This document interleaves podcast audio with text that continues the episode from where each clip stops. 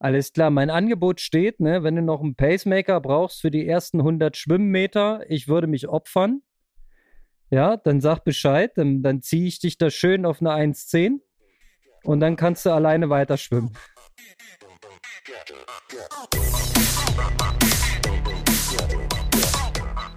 Aloha Konrad, Grüße nach Dänemark in den Norden Europas. Und gleich als erstes, Hast du herausgefunden, warum mittlerweile so viele schnelle Triathleten aus Dänemark kommen? Ja, habe ich. Aloha Kalle. Also, hier in Dänemark ist immer schönes Wetter. Es sind optimale Trainingsbedingungen, so bei 20, 21 Grad. Schwimmen in der Ostsee ist möglich. Laufen geht überall. Und hätte ich ein Fahrrad dabei, könnte man hier auch gut Radfahren trainieren. Also ich glaube, das ist der Grund, warum die Dänen so schnell sind im Triathlon. Eindeutig. Okay, also jetzt nichts mehr Girona, sondern auf nach Dänemark. Könnte man machen, aber ich muss ehrlich zugeben, es hätte einen schlimmer treffen können. Eine Woche Sommerurlaub mit der Familie. Ähm, es ist herrlich. Wir sind im, im absoluten Niemandsland, im letzten Zipfel von irgendwo. Ähm, könnt ihr auf Strava sehen. Ich habe Schwimmen aufgezeichnet. ähm, Schwimmen in der Ostsee. Also das führt mich gleich zu einer richtig krassen Frage. Und zwar, ähm, was muss man beachten, wenn man seinen Neo anzieht? Ey, das ist ja eine Wissenschaft für sich. Ich habe jetzt drei Tage in Folge den Neo angezogen und ich habe das Gefühl, der hat drei Tage in Folge leicht anders gesessen und es hatte mitunter einen großen Impact auf die Schwimmperformance. Also, wie, wie gehst du daran? Wie wissenschaftlich ziehst du Neo an, Kalle? Ja, es kommt drauf an, was für ein Neo, ob es ein Trainingsneo ist oder ein Wettkampf-Neo. Ähm, Ey, ja, der Age-Grupper hat nur einen, sorry. Das glaube ich nicht. Also da bist du einer der Age-Grupper, der nur einen hat. Ich glaube aber ganz viele haben mehrere. Ähm, also, also, es gibt ja viele, die ziehen den dann auch mit Handschuh an und so, ne? Damit keine Fingernägel und so, das mache ich jetzt nicht. Aber ja, also quasi versuchen, keine Risse mit den Fingernägeln reinzumachen. Dann die Schultern immer ordentlich nachziehen, also quasi, mhm. dass er keine Falten schlägt und dann puste ich manchmal noch in der Brust rein und dann bläst er sich so ein bisschen auf wie so ein Luftballon und dann legt er sich eigentlich in allen Bereichen gut an danach. So, und ah. das ist so ein bisschen. Und ja, manchmal, wenn ich irgendwie ein komisches Gefühl habe im Wasser, dann gehe ich auch nochmal nach 100 Metern irgendwie ein bisschen ins, ins Flache und ziehe auch nochmal nach. Ja, weil mir ist heute zum Beispiel aufgefallen, beim Schwimmen auf dem rechten Arm hatte ich einen leichten Wassereinbruch. Da habe ich dann am Unterarm, weil das Wasser war heute sehr kalt, äh, da merkt man es sehr gut, immer gespürt, dass da so ein kleiner Schluck Wasser rein. Dann dachte ich, hä, das geht doch gar nicht. Normalerweise ist der da so eng. Äh, aber da kam doch ein bisschen Wasser rein. Dann hatte ich das Gefühl, am Reißverschluss hinten, dass da auch ein bisschen Durchfluss ist, weil das zog immer so ein bisschen kalt nach. Aber das hatte ich gestern zum Beispiel nicht. Ja, das ist äh, also. Und dann habe ich das Gefühl, das äh, kann auch subjektiv sein, dass man ähm, am Unterarm aufpassen muss, wie die Pelle auf der Haut sitzt. Das zieht dir manchmal die Hand schief. Ja, wenn du den ein bisschen verdreht angezogen hast, dann musst du die ganze Zeit leicht dagegen arbeiten und ich glaube, das kostet unnötig Energie. Da muss man schon darauf achten, dass das alles gut sitzt, dass die Handfläche dann genau richtig schon ausgerichtet ist. Also das ist echt krass. Da machst du jetzt eine richtige Wissenschaft draus. Also wahrscheinlich, ja, muss man da ein bisschen aufpassen. Ich habe halt einfach das Gefühl, also, das ist so ein bisschen Fluch und Segen zugleich. Wenn man den Neo oft getragen hat, dann ist er natürlich schon abgenutzt. Dann muss man halt aufpassen, dass er nicht reißt. Aber dann ist er schön flexibel. Wenn er noch relativ neu ist, mhm.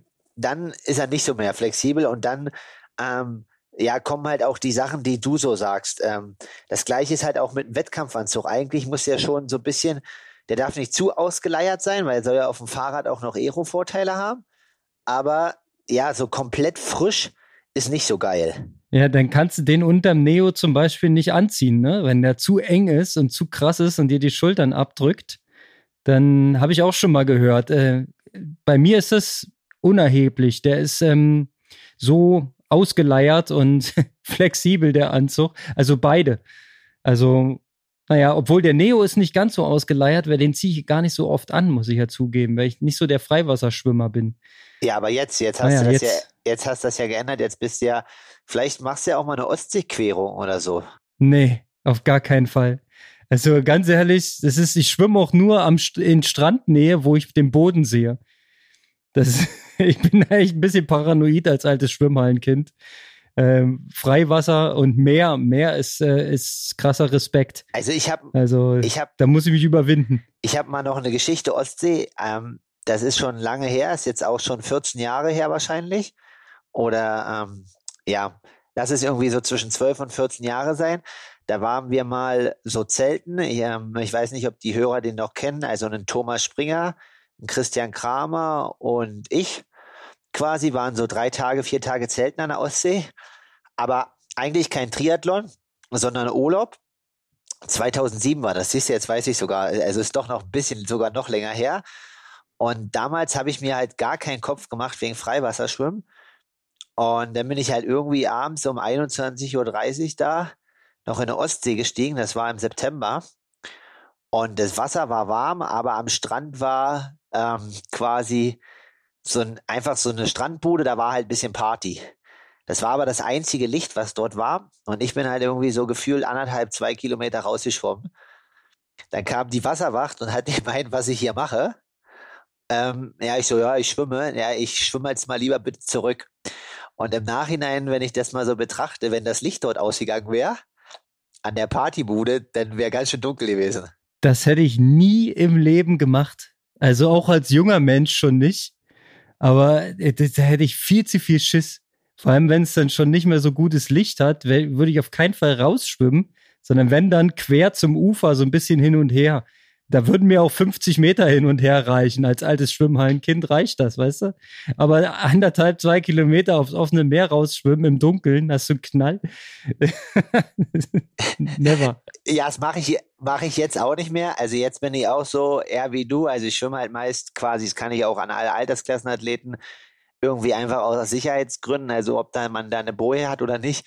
Aber ich schwimme meist halt auch immer nur zwei, drei, vierhundert Meter raus und dann halt immer in Strandnähe, ne? Das halt einfach parallel zum Strand, da kann man ja auch ewig lange schwimmen. Ja, ich schwimme 20 Meter raus. ich, ja, ich habe sogar hier schon regelmäßig in den Sandboden gegriffen, weil es dann doch etwas zu nah am Rand war. Aber so ist mir das tausendmal lieber, als wenn ich gar nichts mehr sehe oder Dinge sehe, die ich nicht sehen wollte. Ja, na okay. Aber jetzt, äh, Schwimmen scheint ja zu laufen, aber wie läuft der Rest, Konrad? Saisonhöhepunkt steht bei dir bald an. Ja, wie gesagt, äh, mit dem, mit dem Radeltraining, ne, das habe ich letzte Woche alles schon erledigt. Da geht diese Woche nichts, weil ehrlich gesagt, ich habe die falschen Teile für den Dachgepäckträger bestellt. Ich habe das Fahrrad nicht gescheit draufgebaut bekommen. Und dann habe ich mir gesagt, ey, in die eine Woche musst du jetzt nicht noch eine Radeinheit reinquetschen. Das geht auch mal so. Ich gehe dafür laufen. Ähm, das funktioniert aktuell ganz gut und eben schwimmen. Schwimmen nicht zu viel, aber ich versuche mich hier so ein bisschen äh, im Neo-Gewöhnungsschwimmen und äh, habe jetzt so die Tage immer so 1500 bis 2000 Meter gemacht, so mehr Dauerschwimmen. Und äh, gestern noch ein paar Sprints eingebaut, ein bisschen Stabi gemacht und äh, so komme ich eigentlich ganz gut ähm, in die Belastung rein. Und äh, der Hauptfokus ist halt das Laufen. Jetzt mache ich eine schöne Laufwoche. Und dann haben wir nächste Woche noch eine Wettkampfvorbereitungswoche. Da passiert ja dann nicht mehr viel. Aber der werde ich dann noch eh eine scharfe Einheit auf dem Zeitfahrrad machen. Habe ich mir so gedacht. Ist es vernünftig? Macht das Sinn? Na, wie scharf willst du die machen und wie viele Minuten Belastung? Naja, ich will jetzt keine zwei Stunden Vollgas fahren, dann wäre wär ich zu platt wahrscheinlich, sondern eher so dreimal zehn Minuten Race Pace äh, in so eine anderthalb Stunden Einheit einbauen. Ja, das kannst du schon noch machen. Also das denke ich ist gut. Kommst ja auch gut erholt aus dem Urlaub wieder oder sollst ja wiederkommen.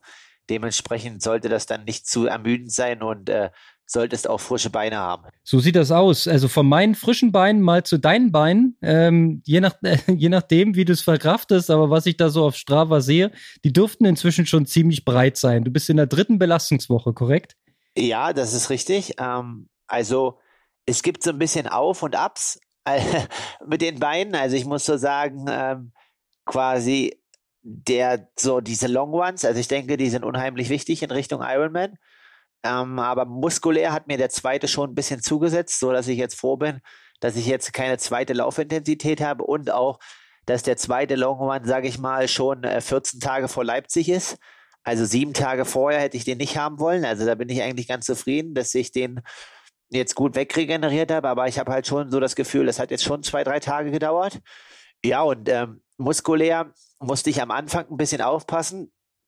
Ähm, da hatte ich so ein bisschen Ansätze vom Läuferknie. Ich weiß nicht, ob das die Leute kennen, aber das kommt eigentlich als Flachland-Leipziger davon, ähm, wenn man zu viel bergab läuft.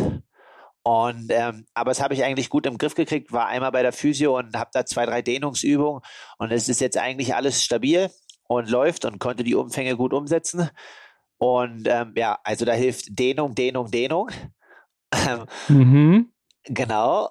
Sonst, ähm, ja, einfach die Berge muss man sich halt dran gewöhnen. Nee, aber auf alle Fälle bin ich allen in allem sehr zufrieden. Ähm, morgen ist nochmal, also wir nehmen jetzt heute am Mittwoch auf, am Donnerstag ist Entlastungstag. Und dann machen wir nochmal zwei kleine Blöcke, also zwei Belastungstage, ein Entlastungstag, zwei Belastungstage, ein Entlastungstag, damit es halt nicht ganz so, sag mal, dicke hinten raus wird und der Körper ein bisschen Luft hat. Aber aktuell bin ich sehr zufrieden mit der Umsetzung. Das klingt, das klingt gut. Äh, wenn du sagst, muskuläre Probleme vom Long Run, äh, meinst du da nur das, in Anführungszeichen, nur das Läuferknie oder wo sind die Probleme? Also ich krieg, um es mal vorzugreifen, bei äh, längeren Läufen echt immer ein bisschen mit den Waden Probleme. Die ermüden und werden bretthart bei mir. Nee. Äh, wo liegt bei dir das Problemchen? Nee, also Problem ist gar nicht. Ich merke merk halt einfach, also erstmal das Knie ist alles wieder top hier, nicht, dass wir irgendwas ja, äh, irgendwelche Ängste schüren im Podcast. Ähm, ich einfach nur als Tipp, wenn halt Altersklassenathleten in die Berge fahren, dass sie da halt ein bisschen aufpassen. Ähm, und was halt ist, ist halt einfach, ja, also meine Oberschenkel, ne, aber das ist, glaube ich, eine Summation aus allem. Mhm. Also dem vielen Laufen, dem vielen Radfahren, die sind halt einfach irgendwann müde. Und wenn man halt nach 20 Kilometern ein bisschen vorermüdet ist und dann kommen halt nochmal 10 drauf, ja, die gehen halt voll in die Müdigkeit rein und das ist halt dann nicht innerhalb von einem Tag weg regeneriert. Da brauchte ich halt jetzt schon zwei. Alright, aber das ist ja genau der Punkt, wo du rein sollst, in diese schöne Ermüdung und dann gucken, dass du stabil bleibst. Ja? Dann wird es auch auf der Langstrecke gut funktionieren. Genau, also definitiv. Also ähm, ich denke auch, dass diese Langläufe einem für ein 70-3 einen guten Punch bringen. Ähm, weil, ja, wenn man schon mal eine 27, 28 in den Beine hat, dann ist ja eine 21 eigentlich wie Kindergeburtstag. Sozusagen, ja. Sag mal, Propo 73, ähm, ich habe im Internet, in den sozialen Medien, wie man immer so schön sagt, ähm, eine heiße Diskussion mitgelesen zum Thema Radstrecke in Dresden. Also das Ding nimmt ja langsam Formen an. Ne? Da gehen die Meinungen extrem weit auseinander. Die einen sagen, brauchst ein Gravelbike, die anderen sagen, wieso, musst du halt mit umgehen können. Ist halt so die Strecke, ein bisschen technisch. Ähm, hat sich da bei dir noch was ergeben? Hast du noch irgendwas gehört oder konntest du dir noch mehr eine Meinung bilden darüber oder musst du abwarten, bis du das Ding selber gefahren bist? Also, ich sag mal so, das ist natürlich, ähm, ja, ist immer natürlich mit Vorsicht zu genießen. Also es gibt halt Leute, die dann alles natürlich schlecht reden. Und das wird auch alles nicht äh, einfach sein, so das zu organisieren. Und äh, ich glaube halt manchmal in Sachsen könnten die Behörden vielleicht die Tür für die Veranstalter ein bisschen mehr aufmachen. Ähm, das kennst du ja auch. Da gibt es ja auch das eine Mal oder andere Mal äh, die Hürden der Bürokratie in Deutschland. Ich denke, die haben, der Veranstalter und der Ironman Dresden, die haben sich da schon mega Mühe gegeben. Und natürlich scheint die Te Strecke sehr viele technische Raffinessen zu haben. Und ich verstehe natürlich auch, wenn ein Altersklassenathlet See 700 oder 800 Höhenmeter gebucht hat und jetzt 1300 bekommt, dass das ähm, ja ein anderer Anspruch ist an einem Rennen. Auf der anderen Seite äh, ist es die erste Austragung und man muss halt mal einfach mal schauen, wie das Ganze wird. Und aus sächsischer Sicht habe ich halt einfach nur äh, die Kommentare von äh, Holm Groß, ist es richtig, äh, als Triathlon-Urgeschein, der Name. Äh, und auch Markus Tomschke gelesen und die meinten auf alle Fälle, die Strecke ist geil, sie kannten die Ecken noch nicht mal. Das hat auf alle Fälle Kultpotenzial. Also vertraue ich, ah. vertraue ich mal den beiden. Aber natürlich ist es so, wenn dort eine Rampe mit 16, 17 Prozent ist und da ist der Altersklassenathlet bei Kilometer 60 vielleicht schon relativ müde, dann äh, ja, zieht ein das schon die Schuhe aus. Aber ich muss sagen, ich hatte halt auch schon ein Rennen in, in der Türkei, das sollte jetzt nicht der Maßstab der Dinge sein. Da war, äh, war Regen und wir sind über eine Marmorbrücke gefahren. Also, also es ist so, dass es ja bei vielen Rennen irgendwie mal was gibt. Oder in Frankreich fährt man zum Beispiel im offenen Straßenverkehr. Das sollte jetzt nicht immer der Standard sein und ähm, ich finde eigentlich auch eine Strecke sollte sicher sein und gesperrt. Was halt einfach für mich ist, stellt mich ein bisschen vor eine Herausforderung organisatorisch, weil ich glaube, dass man die Strecke abgefahren sein sollte und als sächsischer Athlet sollte man diesen Vorteil vielleicht nutzen. Ja, und dann muss ich halt einfach jetzt noch quasi ran und mir quasi terminlich halt dort irgendwie ein, zwei Mal die Möglichkeit nehmen, die Strecke abzufahren, aber natürlich auch nicht zu hart, weil die Strecke hat's halt in sich. Ja, aber mich beruhigt schon mal, wenn Markus Tomschke und Holm Große, äh, du hast den Namen natürlich richtig ausgesprochen und der war schon, der war schon etwas älter, als ich noch jünger war. Also der ist schon sehr, sehr lange im Business, der Holm. Also der hat viel Erfahrung und viele Rennen gesehen.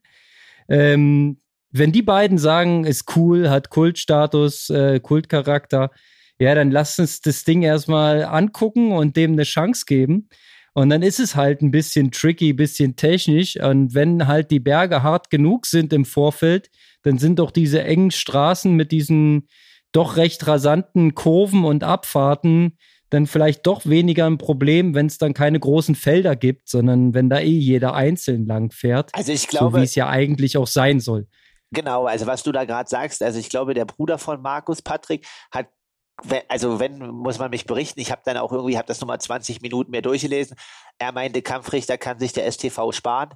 Die braucht man auf der Strecke nicht. Ja, ist doch gut. Wenn die Strecke das an sich schon mal regelt, ne? Erstens, äh, es passen ja nicht so viele Leute dort ähm, auf einen Fleck, ne? Man muss sich sortieren. Und wenn es dann durch den, den Anspruch entsprechend so äh, auseinandergezogen wird, dass es eh per se fair ist, kann man das ja nur begrüßen. Ne? Es darf halt nur keinen äh, unsicheren Charakter haben. Also wenn dann die, die Straßen voller Split sind, dann gehe ich davon aus, dass die nochmal eine Kehrmaschine vorher drüber schicken ja, dass das äh, gemacht ist und dass da vielleicht hier und da mal ein bisschen mit Strohballen gesichert wird oder entsprechend wenigstens gekennzeichnet wird, dass man weiß, äh, hier nicht Vollgas reinballern. Aber ich habe da Vertrauen zu dem Veranstalter, die werden das schon machen. Es handelt sich schließlich um Ironman und ich glaube, da hat keiner so viele Triathlons organisiert wie die. Nee, deswegen, also wie gesagt, ähm, wir sind auf alle Fälle gespannt. Äh, ich kann auch dann nächste Woche, weiß ich nicht, wann wir aufnehmen, aber wahrscheinlich erst die Woche vor dem Wettkampf davon berichten, weil ich fahre halt am Mittwoch runter, direkt nach Dresden von Levinio, um mir am Donnerstag dann die Strecke anzuschauen. Und dann muss ich mal gucken, wie ich das halt mit Leipzig Triathlon mache, wann ich halt nochmal Raum und Zeit habe, eventuell noch ein zweites und drittes Mal das zu machen. Ähm, ja, und einfach die kniffligen Passagen mir anzuschauen. Also der Tomski war schon dreimal da der auf alle Fälle nutzt die Streckenkenntnis, habe ich auf Strava analysiert. Ja, äh, er weiß Bescheid, ja. Und stehen ja auch wirklich sehr, sehr viele auch äh, deutsche Namen auf der Liste. Ähm, ich habe die ja dann irgendwann doch gefunden. Ähm, ziemlich gutes Starterfeld. Also ich habe da ziemlich große Erwartungen an dieses Rennen. Das wird schon geil. Und wenn du dich da ähm, mit vorne einreihen kannst, dann ist es groß. Ja, also ich denke auf alle Fälle, es hat wahrscheinlich keiner erwartet, aber ähm, das Starterfeld ist echt richtig gut und ähm, ja, ist eigentlich nahezu dem Feld, wie es fast auf Mallorca war. Ne? Also sowohl auch das Männer- als das Frauenfeld. Ich kann mich nicht dran erinnern, wann ein Frauenprofifeld mal über 40 Frauen hatte. Ja, in Frankfurt nicht, ne? nee, definitiv nicht. okay, letzter Seitenhieb nach Frankfurt. Ähm, Cool, machen wir Haken dran. Ansonsten, ähm, ich freue mich übelst auf Leipzig. Das wird eine geile Show. Vor allem äh, von einem gewissen Marcus Herbst. Äh, ich bin echt gespannt, wie du das da eins zu eins umsetzen kannst, was du dir jetzt gerade da erarbeitest. Wie sieht denn da bei dir die, das, das Feintuning aus in der, in der Race Week? Wenn du sagst, du machst jetzt noch äh, Ruhetag und dann zwei Mini-Blöcke, bist du eigentlich bei Dienstag fertig mit der Belastung. Genau. Dann bleibt es quasi der Rest noch so ein bisschen zum Regenerieren. Naja, Donnerstag staue ich ja die Strecke an in Dresden. Also da ist nochmal so, natürlich dann schon nochmal Belastung. Vorspannung? Vorspannung, genau. Ja, und dann, äh, also Mittwoch ist Rückreise, da wird nicht mehr viel sein. Donnerstag nochmal ein bisschen mehr und dann halt Freitag, Samstag der muss sich halt auch mal Ruhe ranlassen, ne? Also ich kann jetzt nicht, Ja, also zum Beispiel, es gibt ja jetzt äh, auch so, ähm, also Franz Löschke, der fährt wohl direkt runter aus der Höhe nach Dresden. Und Christoph Mattner macht das auch, aber ah, für eine Halbdistanz ist mir das zu fett. Also ich habe das schon mal gemacht und das hat bei mir nicht funktioniert, weil so richtig locker kannst du ja hier oben halt nicht fahren. Deswegen ähm, mhm. ist das schon gut. Und ja, aktuell Puls geht sehr stark nach unten. Ich bin mal gespannt, wenn denn äh, der Sauerstoff noch einkickt. Ja, ich bin mal am überlegen, vielleicht äh, gebe ich mir jetzt hier am Wochenende nochmal bei der ein oder anderen Einheit nochmal ein bisschen Gas, weil äh, Sam Long ist wohl jetzt seit heute auch in Livigno. Vielleicht passt mal dann die eine Einheit zusammen, weil in Rot waren es ja nur 300 Watt bei ihm. Also weiß jetzt nicht, ob er da nicht so fit war. Ich habe es jetzt nicht gesehen, aber vielleicht guckt man so mal, ob mal was geht. Aber ja, auf alle Fälle ab, ab Sonntag halt ruhiger. Paar kürzere Laufsachen noch, um ein bisschen Geschwindigkeit wieder zu bekommen. Die langen Sachen sind drin. Und dann bin ich auf alle Fälle guter Dinge, dass es in Leipzig ein gutes Rennen wird. Mit einem sehr guten Starterfeld und letzten guter Reiz vor Dresden. Mhm. Jo, das klingt nach einem Plan. Ich meine, zwei Tage zum Erfrischen ist jetzt vielleicht nicht viel, aber von, wenn man von deinem Niveau kommt, dann ist es schon mal eine ganze Menge. Ne? Also es gibt ja auch die, die äh, Kandidaten, nenne ich sie jetzt mal, die so einen olympischen Triathlon dann halt voll aus dem Training machen würden. Ich würde das jetzt bei dir auch äh, so bezeichnen, aus dem Training, aber vielleicht nicht voll aus dem Training. Wenn du dir so zwei, drei ruhige Tage vorher gönnst, ähm, dann ist es schon mal nicht nichts und dann hast du wieder ein bisschen die, wie sagt man so schön, die Spritzigkeit ne, im Körper. Weil ich glaube, das ist dann am Ende das Problem. Du bist zwar konditionell absolut auf der Höhe, auch wenn du das aus dem Training machst, aber die muskuläre Ermüdung ist halt noch so drinne, dass du dann wahrscheinlich ähm, im Laufen dann merken würdest, dass du nicht mehr frisch bist oder nicht ganz so frisch. Und ich habe lieber einen frischen Kalle am Start, der ähm, um den Sieg mitstreiten darf. Genau, also das ist auch, ja, wie gesagt, also ähm, die Top 3 aus dem letzten Jahr ist da. Äh, ich glaube, Rico nimmt die Sache auch ernst. Der ist, glaube ich, äh, in Zell am See im Trainingslager gerade, wenn ich das richtig sehe, auf den sozialen Medien. Genau, und dann äh, Leonhard Arnold äh, ist auch gerade hier in Livigno gewesen, ähm, macht dann auch einen drei Wochen Raceblock. Ja, und dann muss man mal gucken, wer sich noch so vorne mit einreiht. Aber ja, definitiv ähm, ist das ein guter letzter Reiz. Und ja, also klar ist, ist das wichtig und ich werde auf alle Fälle ordentlich Gas geben und bin hoch motiviert. Jetzt vor allen Dingen nach der langen Phase ohne Rennen und ähm, nach dem langen Training und das jetzt alles so gut funktioniert hat, endlich wieder ein Race zu machen. Alles klar, mein Angebot steht, ne, wenn du noch einen Pacemaker brauchst für die ersten 100 Schwimmmeter, ich würde mich opfern. Ja, dann sag Bescheid, dann, dann ziehe ich dich da schön auf eine 1,10 und dann kannst du alleine weiter schwimmen. Na, du kannst ja mal. Muss aber auch nicht sein. Du kannst ja mal Sven fragen. Es gibt ja in Leipzig immer die, äh, die Teildisziplinprämie, schnellste Radzeit, schnellste Laufzeit, schnellste Schwimmzeit. Vielleicht kann man die irgendwie auf 100 Meter reduzieren oder so, ne? ich frage ich frag mal an, ja, weil für 1500 wird es nicht reichen, ja. Das ist dann gegen so eine Kandidaten wie den Rico ist es nicht kein Kraut gewachsen, ja. Also da müsste ich noch mal voll ins Schwimmtraining einsteigen für drei, vier Jahre. Ich glaube, das lohnt sich nicht. Nee, das, ja, also da müsstest du, glaube ich, schon ein bisschen was investieren, weil ich glaube, in Nürnberg schwimmen die Jungs auch ein paar Meter in der Woche. Und so schlecht sind die auch in der Jugend nicht geschwommen, ne? Das ist wohl richtig, ja, ja. Na, der Zug ist, der ist mehr oder weniger durch. Ich war jetzt ja nun auch nicht der Überschwimmer, ja, auf 1500. Solide, ja, eine 1734 habe ich mal geschafft auf der Kurzbahn mit Anzug. Ja, also das waren noch andere Zeiten. Aber ähm, so richtig, ich bin kein Wellbrock gewesen. Das ist schon mal klar. Aber fürs Triathlon reicht es ja, ne?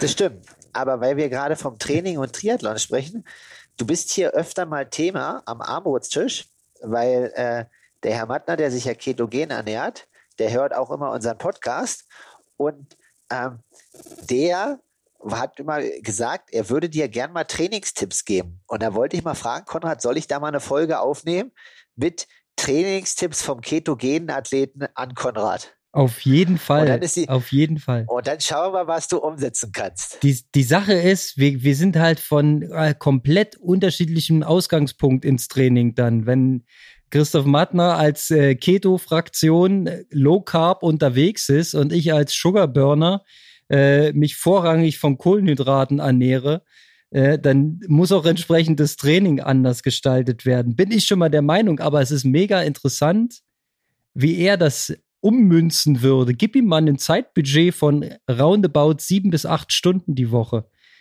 Ja, das ist, das ist nämlich die Krux. Das macht er ja an einem Tag. Das, das ist richtig, das habe ich ihm ja gesagt. Die Jungs machen halt richtig Umfang und da habe ich zu ihm schon gesagt, naja, Konrad hat nur sieben bis acht und deswegen, aber da machen wir mal eine Sonderfolge und das interessiert vielleicht den einen oder anderen Amateur und dann kann er da quasi sich den Vergleich ziehen, was für wen passt. Ey, ich glaube, dass das wirklich der, der, der Durchschnitt des, des Amateur-Triathlons ist. Im Durchschnitt eine Stunde Sport am Tag. Ja, das wird durch die Radausfahrt mal zwei oder mal drei. Und dafür gibt's auch mal Tage, an denen gar nichts geht. Und so gleicht sich das übers Jahr aus. Dann hast du am Ende im Durchschnitt, ich glaube, ich bin aktuell bei 6,4.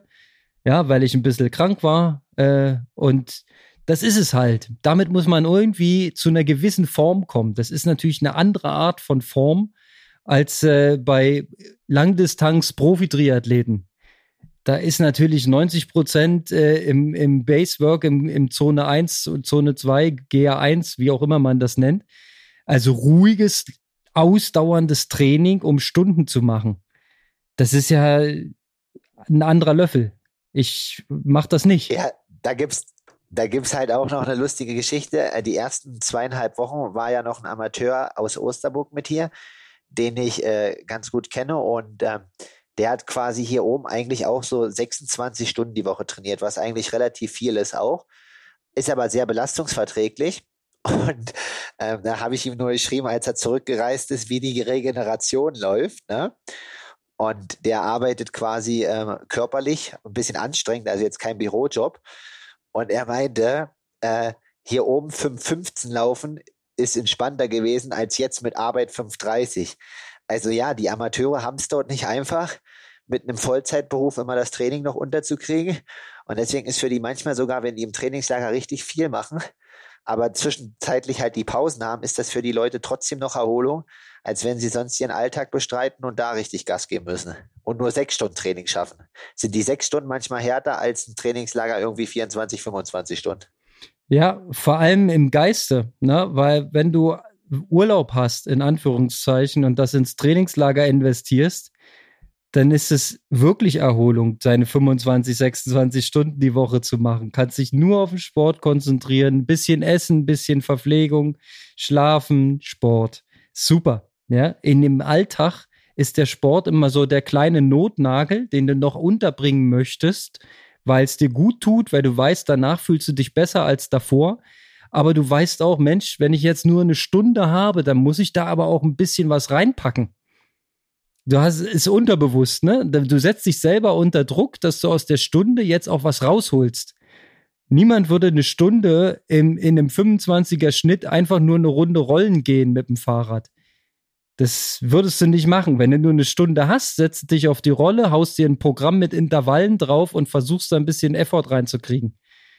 Das ist halt der, der Psychostress des Amateurs. Ja, weil du möchtest halt dann effektiv trainieren und was rausholen. Ja, definitiv. Ähm, also kann ich nachvollziehen und ähm, ja, sind wir mal gespannt. Und Konrad, du kannst jetzt zeigen, was die Efforts gebracht haben in zehn Tagen oder zwölf Tagen. ja, schauen wir mal.